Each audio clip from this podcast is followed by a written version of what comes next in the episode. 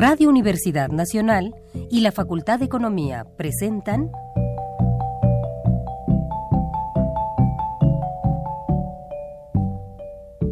Los bienes terrenales.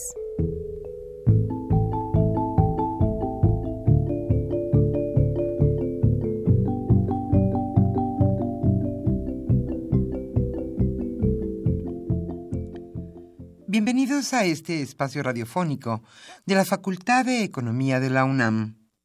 Como cada semana, estamos aquí con ustedes para reflexionar sobre un tema interesante relacionado con la economía, la política, la cultura y las cuestiones sociales. En nuestra mesa de análisis participan destacados especialistas, quienes nos acompañan hoy en este estudio y como siempre, le invitamos a participar en este programa a través de sus llamadas telefónicas. Para nosotros es un gusto saber que usted desde su casa, desde su oficina o en el lugar donde se encuentre, se interesa en el tema que tratamos. Nuestro número 5536 8989. Repito con mucho gusto, 5536 89 89.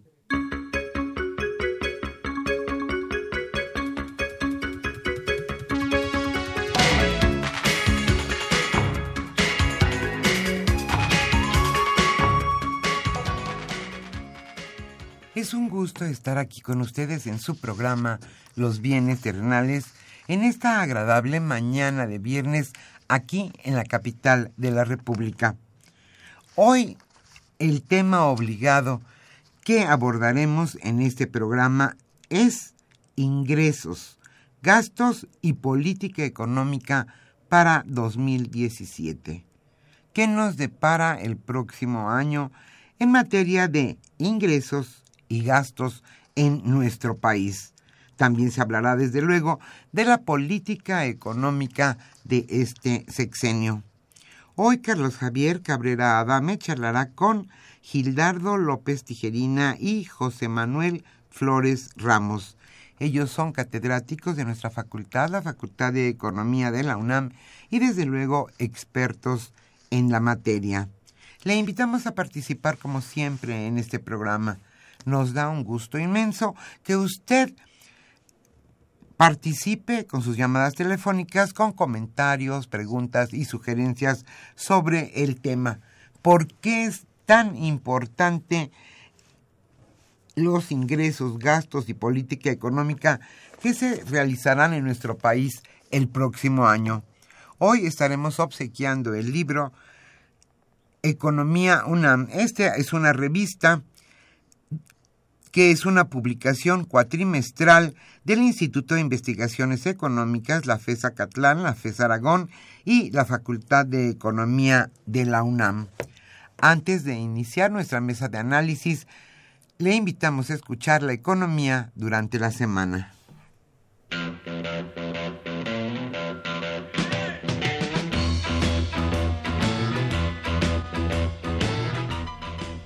La economía durante la semana.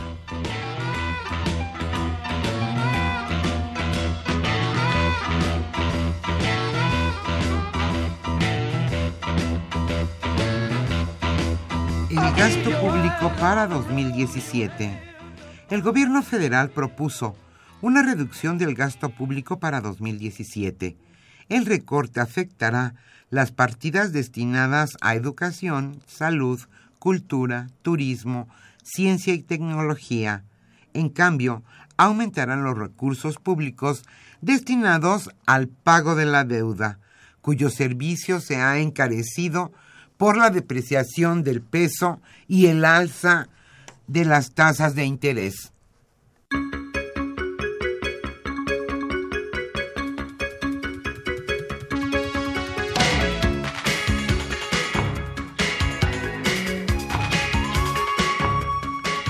Proyecto de presupuesto de egresos de la Federación prevé para 2017 un gasto menor en 239.700 millones de pesos que el aprobado para 2016. el recorte equivale a 1.2% del Producto Interno Bruto.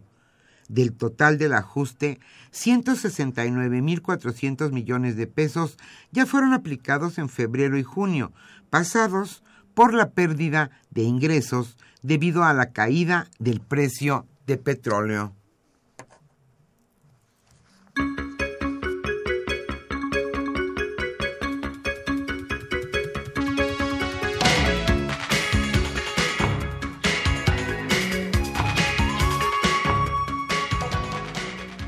El nuevo secretario de Hacienda y Crédito Público señaló que el proyecto de paquete económico para 2017 elaborado por el gobierno federal está diseñado para enfrentar las circunstancias adversas y el gasto se fundamentará en la sensibilidad social de la autoridad. Esto, como decíamos, lo señaló el titular de la Secretaría de Hacienda y Crédito Público, José Antonio Mid.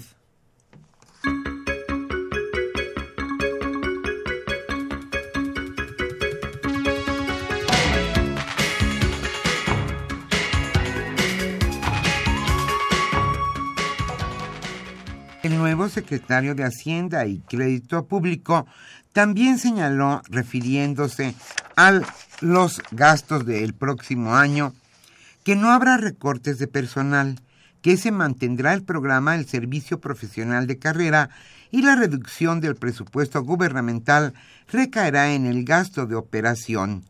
Tendrá un sello federalista.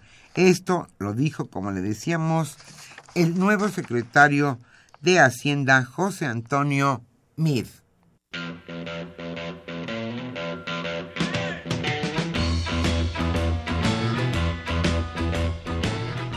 El tema de hoy...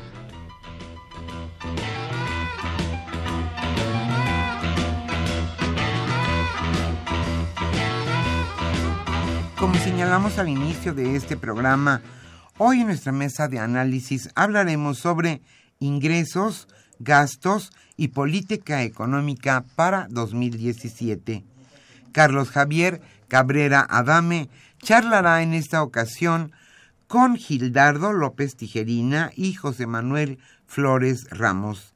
Ellos son catedráticos de nuestra facultad, la Facultad de Economía de la UNAM sin duda expertos en el tema. ¿Qué nos, ¿Qué nos depara el 2017 en materia de ingresos, gastos y política económica? ¿Qué áreas afectarán los recortes y qué áreas no? Hoy sobre este tema es que charlarán, como les decíamos, Carlos Javier Cabrera Adame, Gildardo López Tijerina y José Manuel Flores Ramos. Como siempre, le invitamos a participar en este programa a través de sus llamadas telefónicas. Hoy estamos obsequiando la revista Economía UNAM a los primeros radioescuchas que se comuniquen a los bienes terrenales. Y como estamos en septiembre, mes de la patria, hoy escucharemos música mexicana.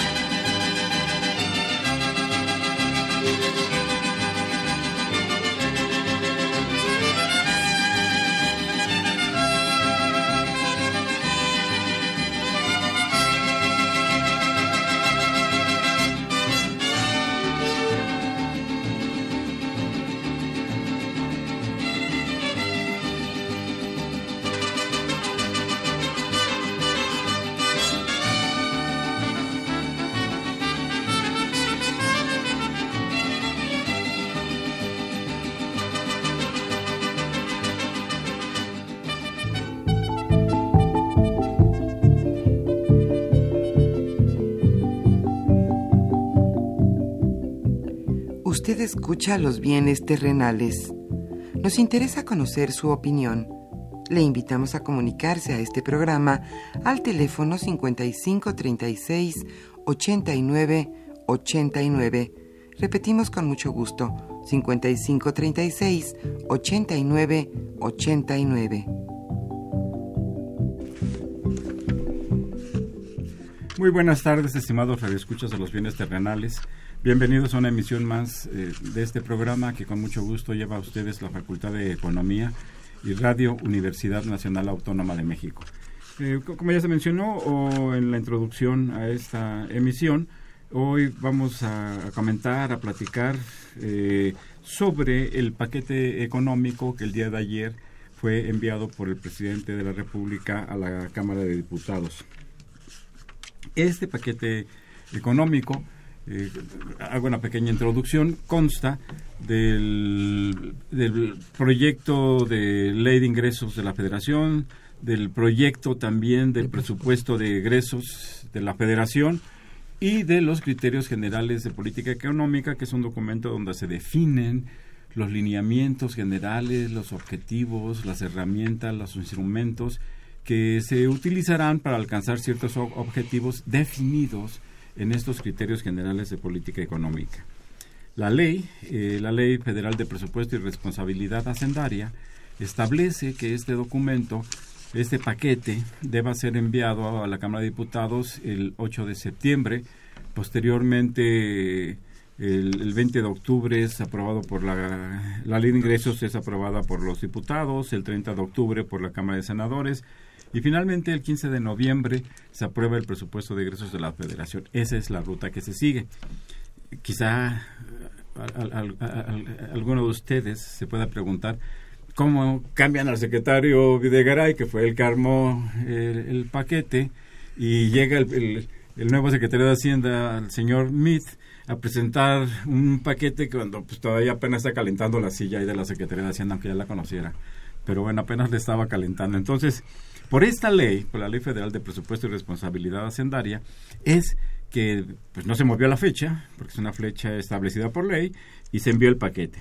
Eh, en ese paquete, como mencioné, y en particular en, su, en los criterios generales de política económica, eh, se establecen los objetivos, eh, las metas, los instrumentos eh, que habrá que señalar, habrá que señalar que los objetivos y las metas pues, no se cumplen con mucha frecuencia. En realidad, para este año, eh, en los criterios de política económica que se definieron el año pasado, en 2015 para 2016, se establecía una meta de crecimiento de entre 2.6 y 3.6% de crecimiento económico. No fue así. Hoy todavía hay incertidumbre. La propia Secretaría y muchos organismos internacional, internacionales, la CEPAL, el Fondo Monetario Internacional, el Banco Mundial, en fin, han disminuido la perspectiva de crecimiento para el país. Asimismo lo ha hecho la Secretaría de Hacienda, que el último dato, el último ajuste lo estableció entre 2 eh, y 2.6%. Así es que, eh, pues, quizá lo más relevante del, de los documentos no sean las metas establecidas, porque la verdad es que casi no las cumplen es más, no las cumplen, ¿no? Este, a pesar de que abrieron el rango, anteriormente enviaban, enviaban un dato preciso, 3.9% de crecimiento, y lo iban reduciendo hasta que llegaba a, 2%. Pero sin lugar a dudas son documentos importantes porque nos dicen que se va a hacer en materia de impuestos, en materia de ingresos, en materia de gasto, eh, y sobre esos temas es que están aquí, eh, está aquí el maestro Gildardo López Tijerina, un compañero de aquí, eh, ha sido asistente a esa mesa, nos ayuda mucho a entender y explicar estas situaciones y el profesor José Manuel Flores Ramos, que también eh, ha participado aquí en diversas ocasiones con nosotros, que también eh, nos ayuda a entender, comprender, explicar, debatir y discutir esos temas. Pues muy bienvenidos, muy buenas tardes. Gildardo, ¿quisieras presentarnos un panorama general de este paquete? Sí, Javier, buenas tardes.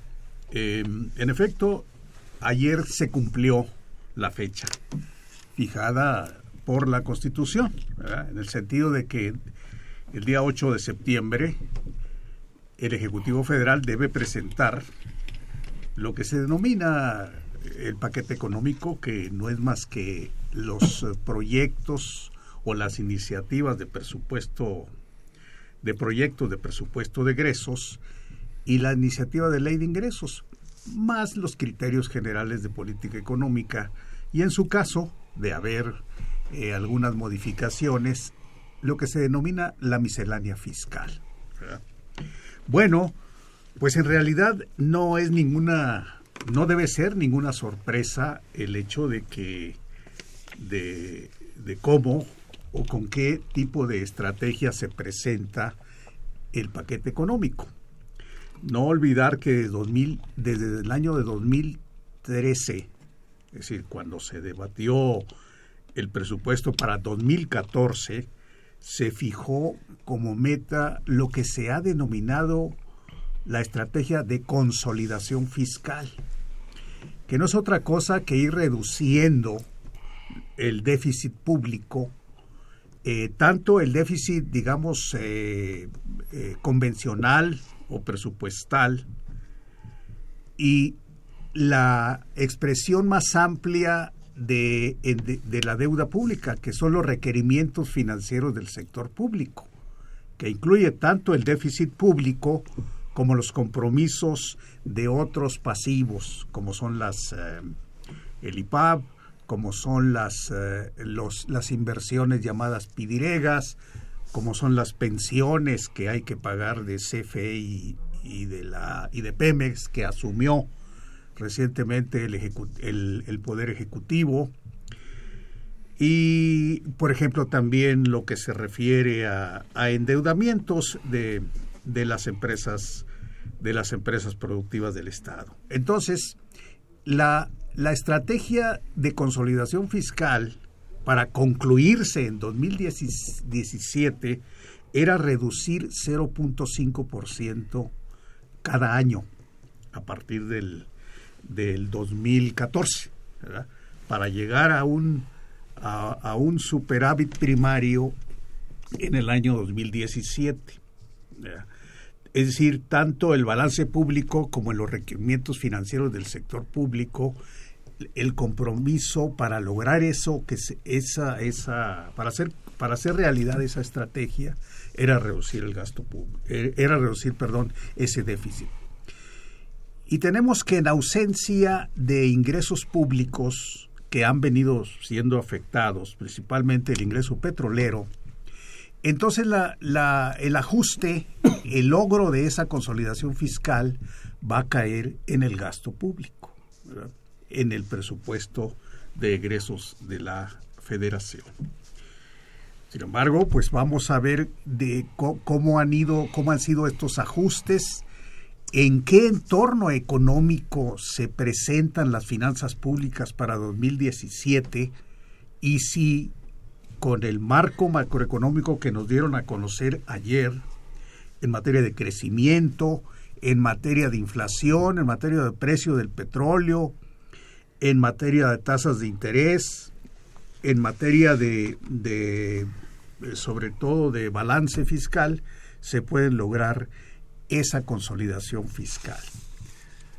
Eh, eh, muchas gracias, eh, Gildardo. Que planteas algunas cosas que yo creo que por las que sobre las que por supuesto vamos a regresar por supuesto. Un, poco más adelante con el propósito también de esclarecerlas y de que nuestro ah, nosotros y nuestro auditorio podamos tener una mayor eh, claridad y una mayor comprensión sobre esos temas. Claro. José Manuel, si nos quisieras dar una opinión general sobre eh, el paquete enviado el día de ayer. Cómo no, gracias antes por la invitación al programa.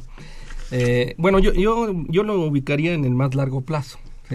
Yo creo que eh, justamente eh, a partir de los ochentas, ¿no?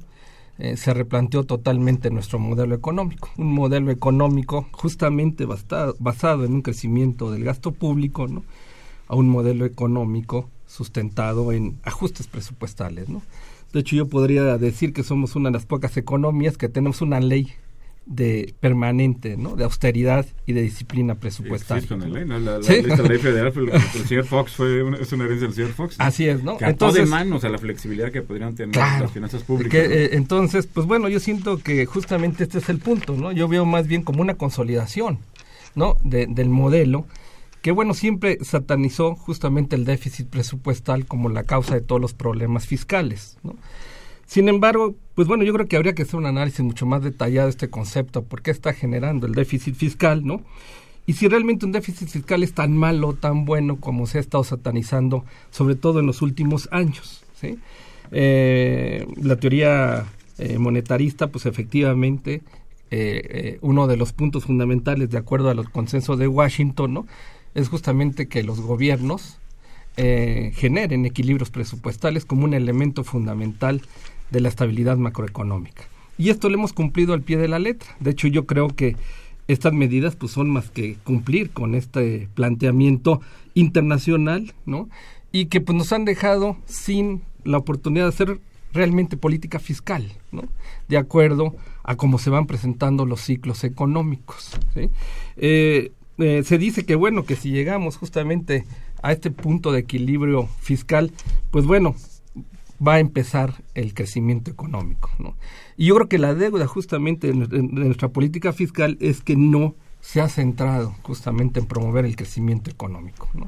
Eh, hay una crítica fundamental eh, y creo que ese es uno de los puntos del, del de que la sociedad esté eh, con un mal sabor, como se dice ahora, ¿no? que estén de mal humor. De mal humor, ¿no? Bueno, los mexicanos. Exacto, pues el, el, el, mal humor justamente radica en eso, ¿no? En que no hay empleo, ¿sí?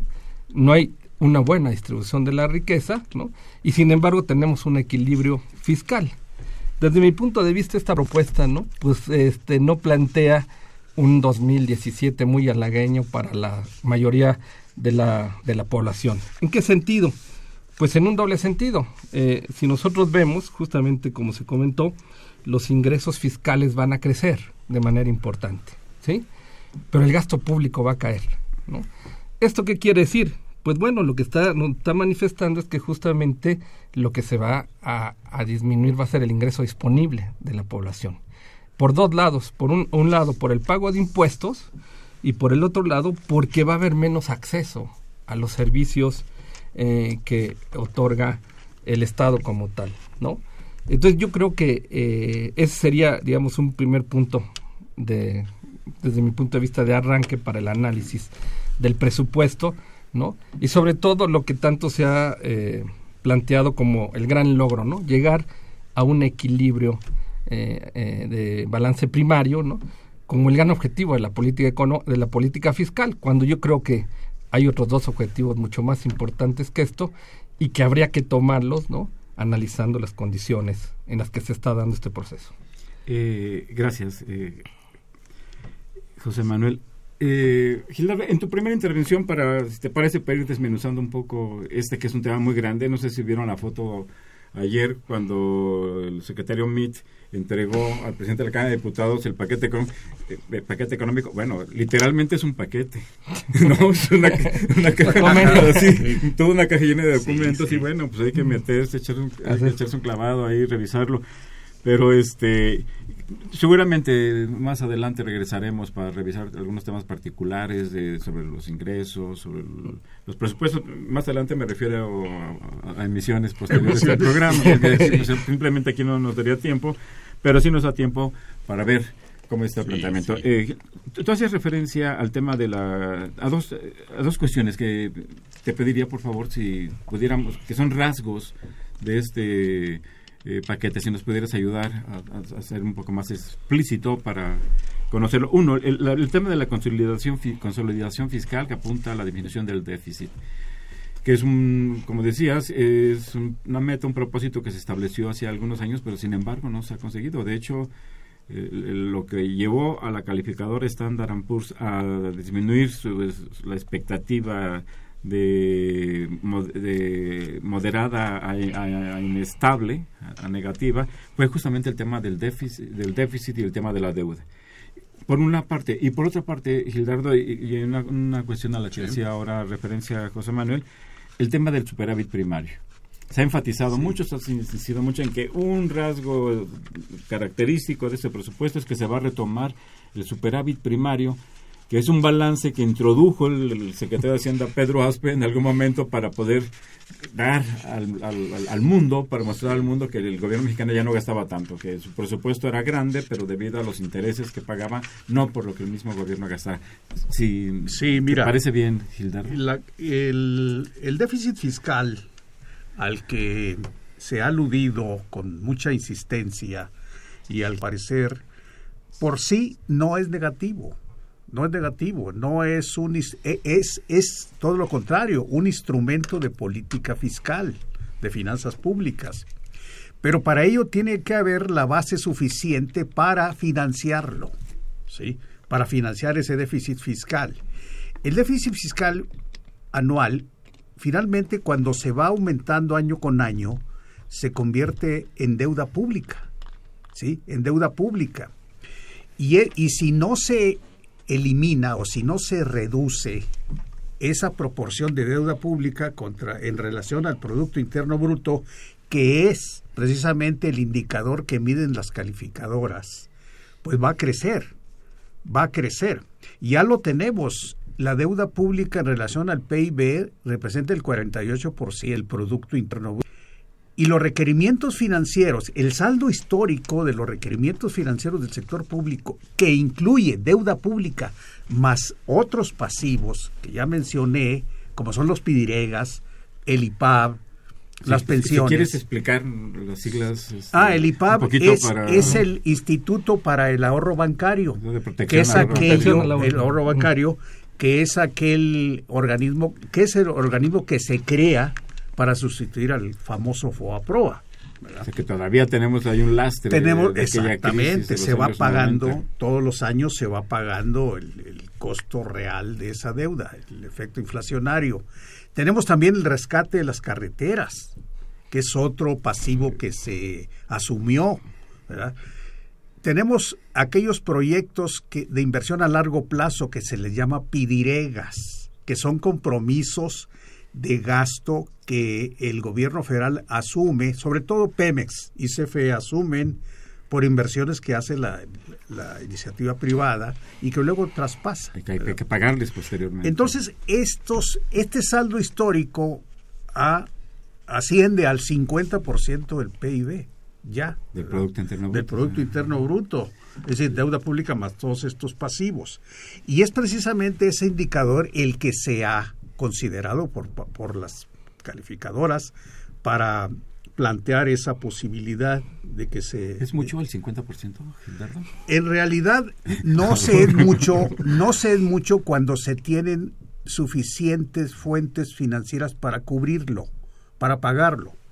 Pero si observamos el elemento que de compromiso y de peso que cada año se, se, se, considera, que es el costo financiero de la deuda pública, tenemos que para el 2017 se está estimando un monto de 568 mil millones de pesos. ¿eh? Es, representa el 2.8% del PIB. Ahora, hablabas... es decir, que es una parte significativa de por supuesto del, gasto del gasto del, gasto, no programable gasto que se va a ejercer sí sí. del gasto no programable y del gasto total es un gasto que tú no puedes reducir que no se puede ajustar. Y esos son recursos que por, supuesto al, representar como tú lo señalas el costo financiero que no se pueden destinar a salud a educación a infraestructura Así es claro. eh, a, nada más que a pagar los intereses de la deuda contra Sí, porque es eh, si tú declaras, oye, yo no pago, le dices a tus acreedores, no pago, se te cierran las fuentes de financiamiento, ¿no? Ahora, el superávit primario o el resultado primario no es una, una medida que se haya antojado, es un requisito que los organismos internacionales han, han fijado eh, desde hace años, desde las crisis, en todas crisis financieras, si acuden en tu apoyo los organismos financieros internacionales o los mismos acreedores te exigen que de tus finanzas públicas se, el resultado sea un superávit primario. ¿Por qué? Como ya lo habías explicado. Sí, el Eh, superávit primario. es, eh, ingresos eh, menos gastos sin excluyendo el costo, de financiero de la, deuda. deuda. Es de suficiente para que tú cobras, tú cubras este o pagues este costo financiero. ¿verdad? Es decir, debes tener un sobrante tal que se llame, que se llama superávit primario para que pagues el costo financiero de la deuda. De lo contrario, si no, si no estás al corriente de ese pago, esa deuda va a ir incrementándose, capitalizándose y entonces va a llegar a, a porcentajes eh, mayores de los que ya tenemos. Ahora bien, ¿cómo obtener ese superávit primario? Es la pregunta. En ausencia de ingresos, o más bien, frente a la limitación de los ingresos fiscales, me refiero a petroleros sobre todo, que, que constituían cerca del 6% del PIB y ahora se han reducido, ¿verdad? No obstante el, el gran esfuerzo que se ha hecho en materia tributaria al alcanzar 13% del PIB, es decir, Eh, los impuestos. por materia no, impositiva. No obstante ello, los ingresos siguen siendo insuficientes. ¿verdad? Siguen siendo insuficientes. Entonces, ¿cuál es la variable a, a afectar o a manejar? El gasto público programable. Es decir, aquel que se refiere a programas, a salud, a educación. Programas a sociales Así es. y a fomento económico. Sí, eso desgraciadamente la, e- es l- la única parte que puede ser afectada para lograr ese, ese superávit primario. Eh, regresamos a, a esos temas. José Manuel, no sé si te nos pudieras hacer favor de plantearnos, comentarnos los indicadores eh, principales que se presentan en estos criterios, la- las metas, Así es. que casi no se cumplen. Pero pues no está de más saber más o menos cómo, cómo- cómo ven las cosas. ¿no? Yo, yo les comento a mis alumnos que sería interesante ver cómo, cuánto fallan de manera anual sobre las expectativas que se plantean originalmente en el documento de criterios generales de política económica. Eh, efectivamente, yo creo que uno de los, eh, bueno, en materia de Producto Interno Bruto, como efectivamente ya se había comentado, ¿no? Eh, pues se espera un crecimiento, efectivamente, como tú bien decías, antes era un dato fijo, ahora ya hay un rango para, pues bueno, si no le atina a uno, un le atina al otro, ¿no? un un colchón, colchón, sí. dos puntos, entre dos puntos y tres puntos del PIB, ¿no? Esto va a implicar que se creen únicamente alrededor de 600 mil empleos al año, ¿sí? Necesitamos un... Si se alcanzara. Si, si se alcanzara. Por supuesto, ¿no? en el Es- escenario de que se cumpliera la meta. Exacto. Esto implica que va a haber un, un déficit de empleos el año que viene, 600 mil más los que ya tenemos acumulados, ¿no? Eh, la inflación, bueno, ese es el objetivo del modelo económico. La- eh, hay dos objetivos en el modelo económico. La estabilidad de la economía y eso se miden con dos variables, con la el control de la inflación y con el control del déficit eh, presupuestal que hemos estado comentando, ¿no? Que eso se va a cumplir, eso sí se cumple. Se mantiene la meta en Claro. 3%, que es el, esa- el objetivo del Banco de México. Y ese siempre se cumple porque es el objetivo de nuestro modelo, ¿no? Sin embargo, pues, eh, hay algunos problemas ya con el tipo de cambio que es, eh, eh, ahorita se está planteando para el 2017 en 18.2 pesos por dólar, sin embargo hoy amaneció cerca de 19. punto- está cerca ya del 19. Así es. ¿Sí? Entonces, bueno, eh, esto también habría que, que analizarlo. Pero hay un dato que preocupa mucho, que es el, el déficit en cuenta corriente, ¿no? El déficit en cuenta corriente ha venido creciendo de manera sostenida.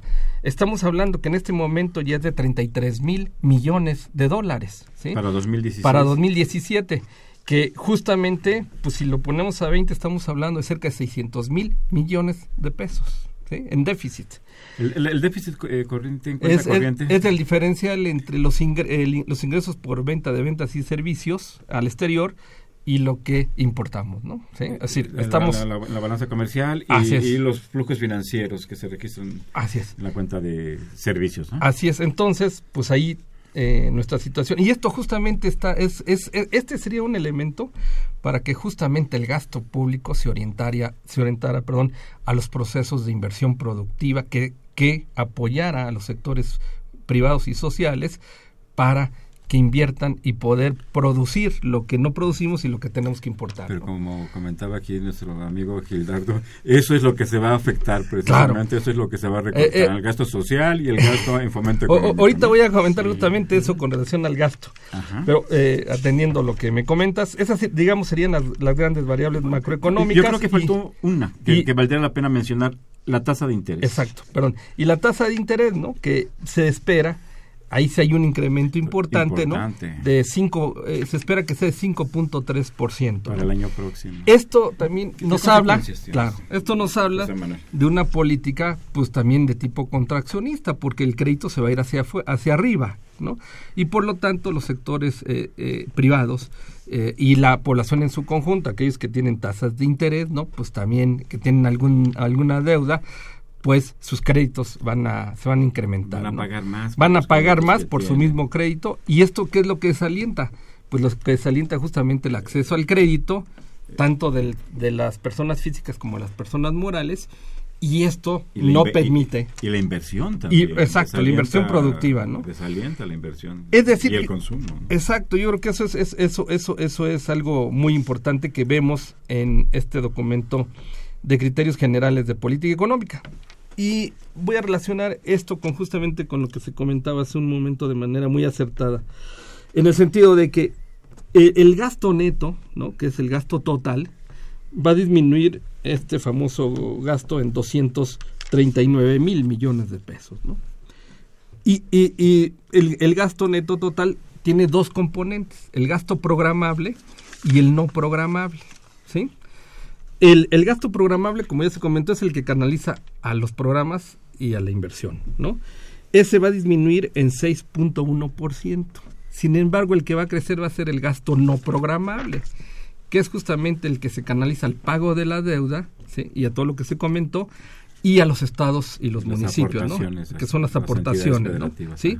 Es decir, aquí quien se está sacrificando de alguna manera es la inversión y, y y el sector central, vamos a decir, la administración pública, ¿no?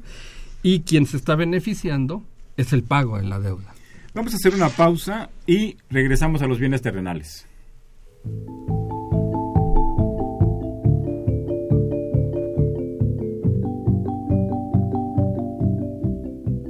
Usted escucha los bienes terrenales. Nos interesa conocer su opinión le invitamos a comunicarse a este programa al teléfono 55 36 89 89. Repetimos con mucho gusto 55 36 89 89.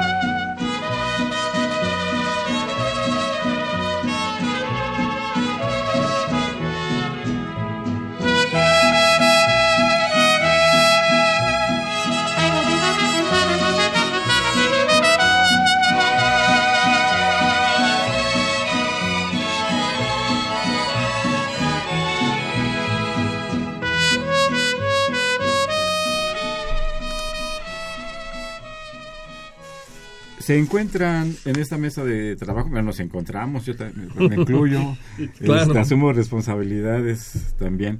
Eh, Gildardo López Tijerina, José Manuel Flores Ramos y su servidor, Carlos Javier Cabrera Adame, para comentar las características del paquete económico que fue presentado ayer a la Cámara de Diputados. Eh, ahora que estábamos aquí fuera del aire, comentábamos el tema, varios temas, pero uno de ellos, por supuesto, es el petróleo.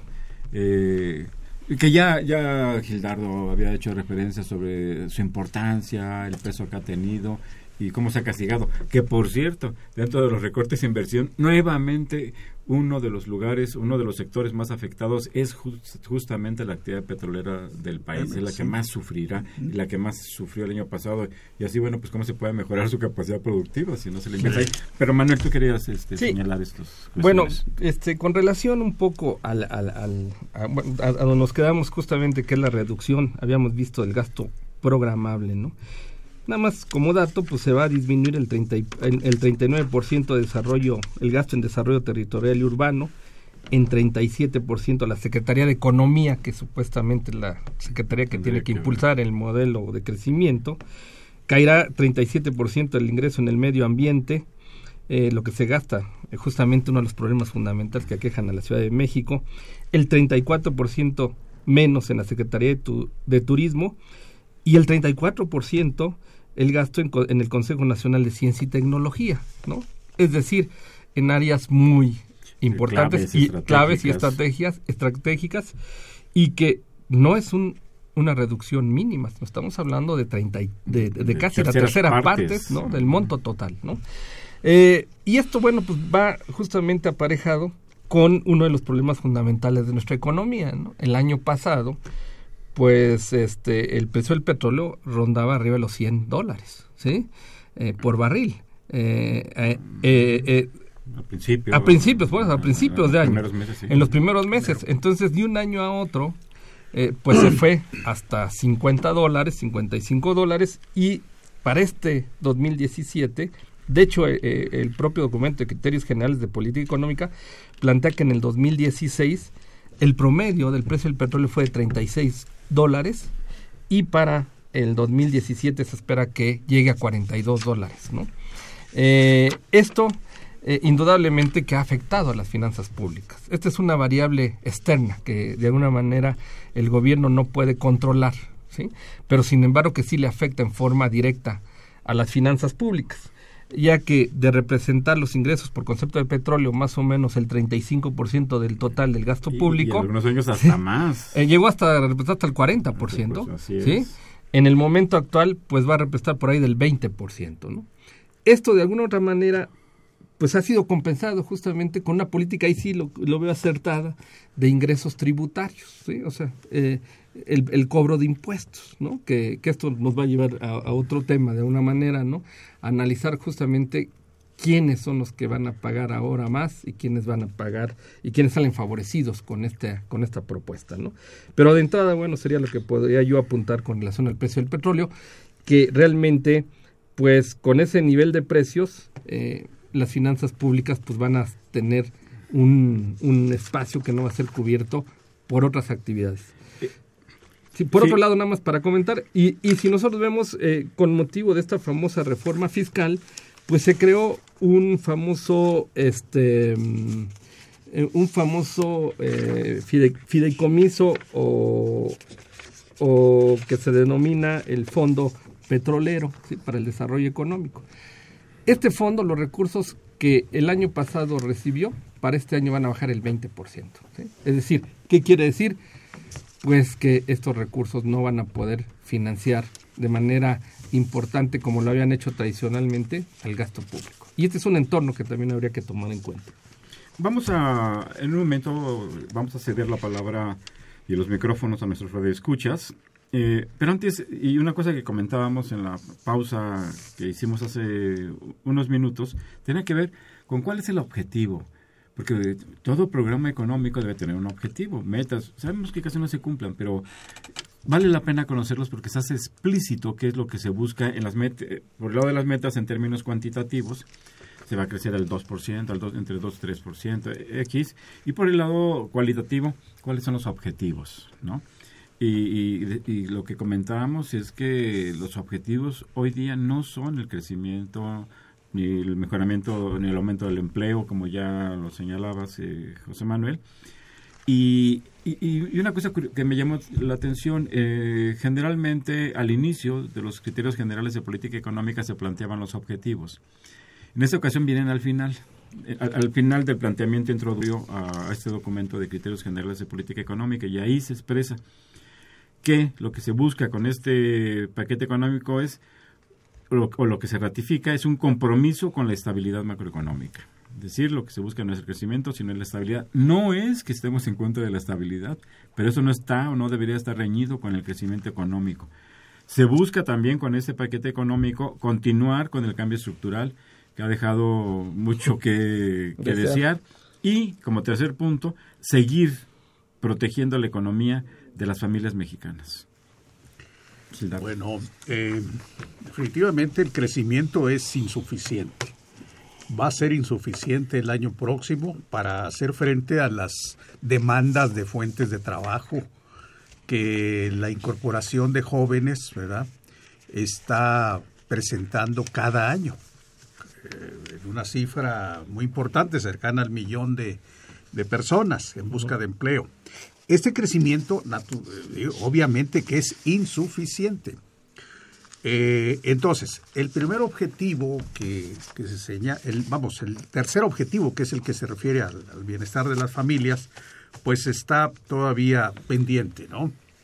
Eh, creo yo que se da prioridad a lo que se llama estabilidad, estabilidad financiera, pero no debe ser este el objetivo el objetivo, debe ser un medio, debe ser una premisa para que con estabilidad se, se obtenga y se, se emprendan las estrategias económicas para que haya crecimiento económico real, ¿sí? Situaciones de inestabilidad de precios o inestabilidad financiera, se puede crecer, pero se crece en términos artificiales.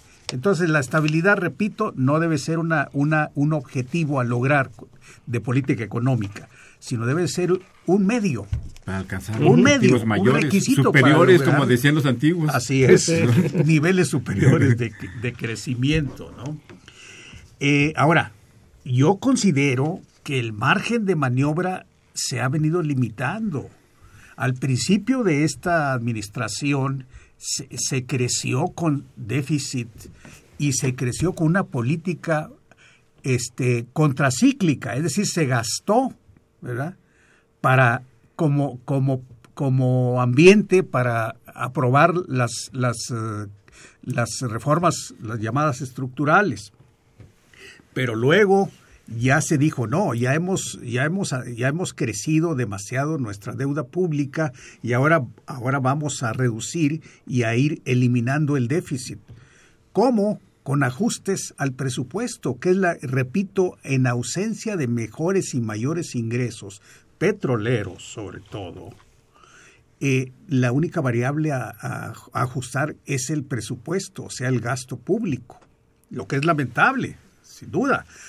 Los, eh, se habló ayer de 239 mil billones de, de, pesos de ajuste, de los cuales ya en este año ya se ajustaron 164 mil. Entonces, para el año que entra, lo y con ello, repito, llegar al, al objetivo, ese sí objetivo de consolidación fiscal, de disminuir eh, el, el, déficit relativo, el déficit, digamos, presupuestal y el déficit que implica los requerimientos financieros del sector público, que es realmente el, el monto que debe, los pasivos totales.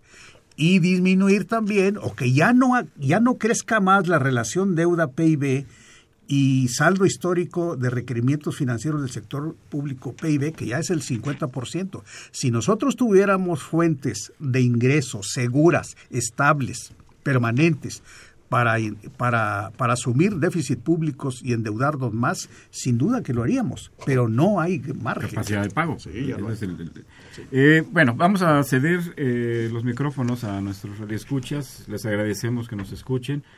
Eh, Claudia López eh, nos habla de la delegación Benito Juárez y plantea, ¿cuál es la explicación lógica y coherente de recortar educación y salud y no afectar a partidos, poder legislativo y, y- la ofensiva eh, y la ofensiva construcción del edificio del INE, que no sirve para nada? Es claro que ya se hizo un punto con el PAN, punto de acuerdo con el PAN, al haber dejado a MIT en, en- agrega, es claro que ya se hizo un, un pacto con el PAN al haber dejado a MIT en Hacienda. Un comentario sobre el, comentario a la vez que nos hace Claudia López. Pues, pues yo creo que justamente eso es lo que estamos comentando, ¿no? Es decir, eh, de alguna otra manera, eh, que ese se- sería un, un análisis este, complementario a esto, que es justamente cómo estamos evaluando el presupuesto, ¿no? Eh, tenemos supuestamente un sistema que se denomina presupuesto basado en resultados, ¿no? Entonces, bueno, pues se está eh, premiando a aparentemente a instituciones pues que no han dado muy buenos resultados que digamos, ¿no? En términos de gasto. Eh, yo creo que sí sería pertinente revisar, ¿no? Cuáles son los tipos de gasto que se van a realizar y hacer un rediseño del propio, de la estructura del gasto público. ¿no? Sí. Eh, hemos recibido un comentario eh, vía Facebook. Te- Les recuerdo que tenemos una cuenta que es facebook.com diagonal los bienes terrenales de parte de alguien que se hace llamar Suzuki Hitachi. bueno, le enviamos un cordial su- saludo. Ah, este, en fin, Eh, eh, plantea, buenos días, dice, de acuerdo con el presupuesto de ingresos y egresos, se espera un superávit primario. Mi duda es cómo pretenden este superávit reduciendo el gasto público y sin incrementar los impuestos. Saludos, ya lo, lo- lo- lo hemos comentado. Sí, sí, claro. Este, de- casi detal- detalladamente. Este, me veo un poquito, me sigo porque ya nos quedan unos cuantos minutos. Alejandro Alegría Matus, le enviamos un saludo muy afectuoso a don Alejandro. Eh, felicita a los panelistas y plantea que si, se, que si consideran que la reducción del presupuesto realmente afectará al gobierno, ya que cada año recauda una cifra similar, eh, similar eh, ya que cada año eh, recauda una cifra similar. Y, y- en fin, pues un, un saludo, Alejandro, mucho gusto. Este, ¿Tenemos alguna reacción? Si la re- reducción del presupuesto realmente afectará al, al- No, no, nada más puedo comentar algunas cuestiones. Eso implica dos veces el presupuesto para los poderes entes autónomos, diez veces los ingresos. El recorte. El recorte, diez, diez, diez veces los ingresos por impuesto a bebidas saborizantes.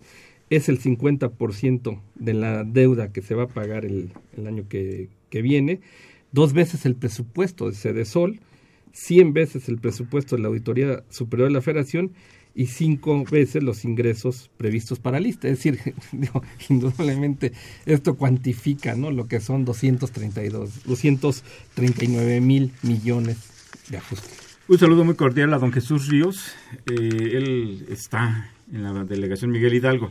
Eh, plantea, aunque pareciera un dato menor, es posible que un, es posible que un secretario, por capaz que sea, se entere con, con profundidad de los documentos como los que se están comentando el día de hoy. No, naturalmente que no.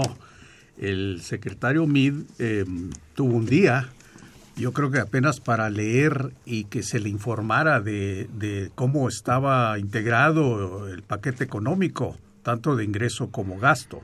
No, naturalmente que no. Ahora, no olvidar que él fue secretario de Hacienda en el último año de la administración de Felipe Calderón. ¿verdad? Y además toda su vida, yo lo conozco, tengo el gusto de conocerlo, ha trabajado en, lo- en el aspecto, fue subsecretario de ingresos, ¿verdad? Y ha estado en el medio hacendario durante buena parte de su, de su vida profesional. Y, y habría que agregar que que, que en efecto es muy complicado. Ya, ya hacíamos referencia a que sí. físicamente cómo es el paquete este de, que estamos comentando el día de hoy. Sí, claro. Eh, pero sin embargo, yo, yo agregaría que además eh, es parte de, comparte, él es parte y comparte la visión Por supuesto. eh, con la que se está Sí, sí, trabajando en este país, con el diseño de su política económica. René Galván Niño, muchas gracias por llamarnos, de la delegación Benito Juárez, plantea, la pobreza es la misma, no cambia. Con mucho o poco dinero eh, no hay empleo, eh, los servicios médicos tienen las mismas carencias, entra un nuevo secretario de Hacienda y el día siguiente ya estaba enviando el proyecto de egresos, todo es lo mismo. Eh, agrega como en el ajedrez cambian una ficha por otra se hacen enroques Eh, transmitimos opinión don, Ra- don René Galván.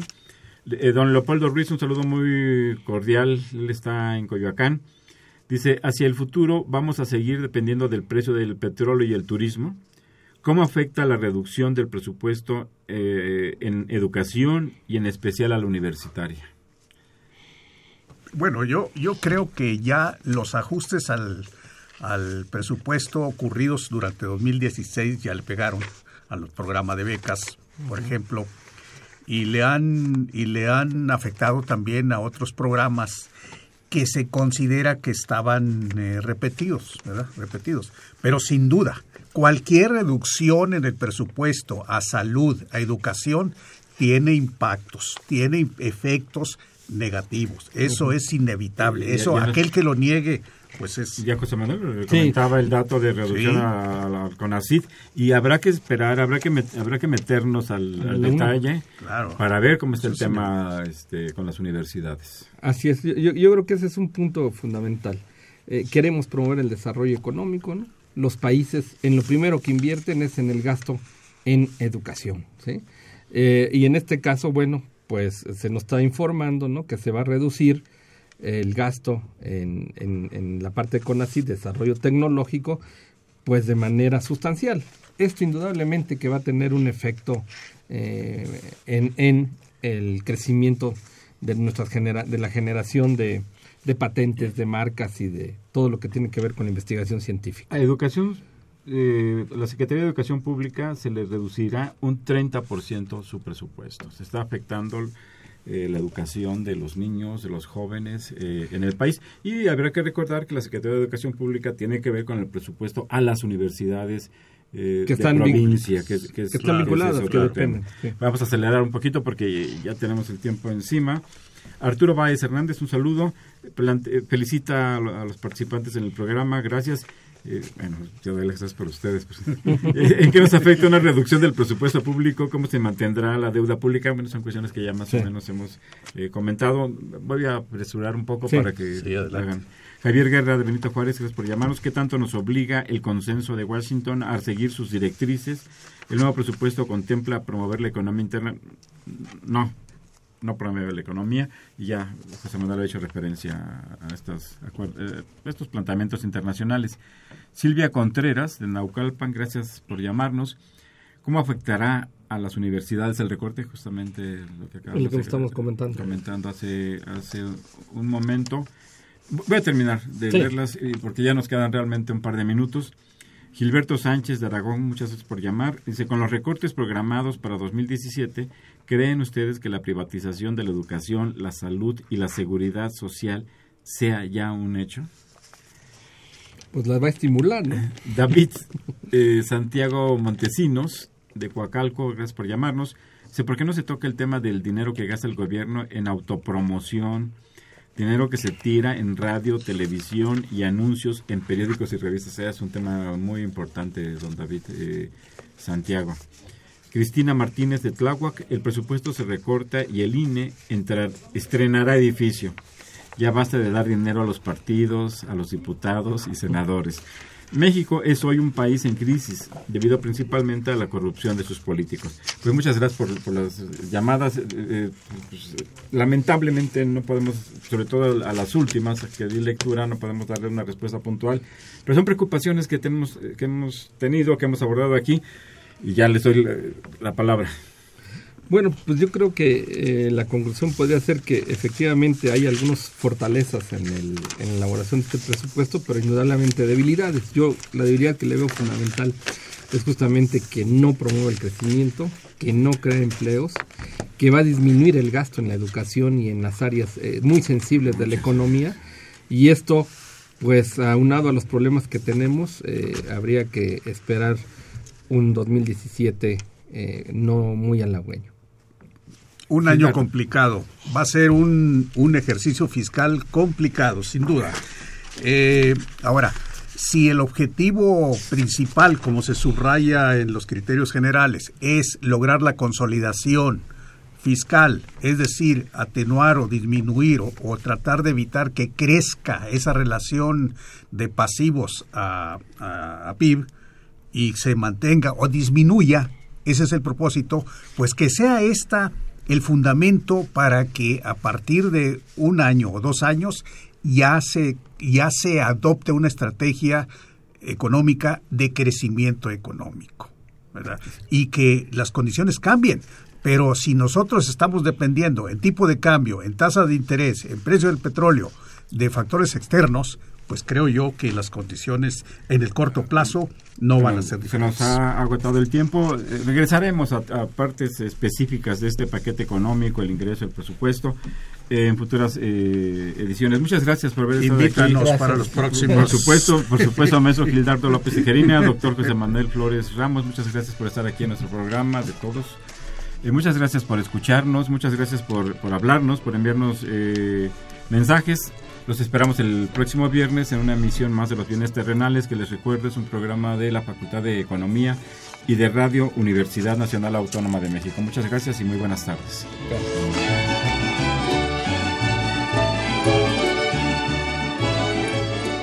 Agradecemos su atención y participación en este programa a través de sus llamadas telefónicas y la invitamos la próxima semana a la misma hora en otro programa más de los bienes terrenales.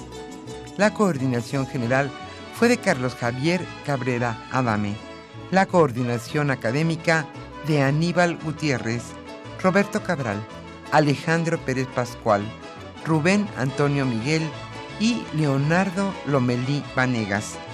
En los controles técnicos, nuestro compañero Humberto Sánchez Castrejón y en la voz y producción su amiga Irma Espinosa quien se despide de ustedes y le desea un agradable fin de semana.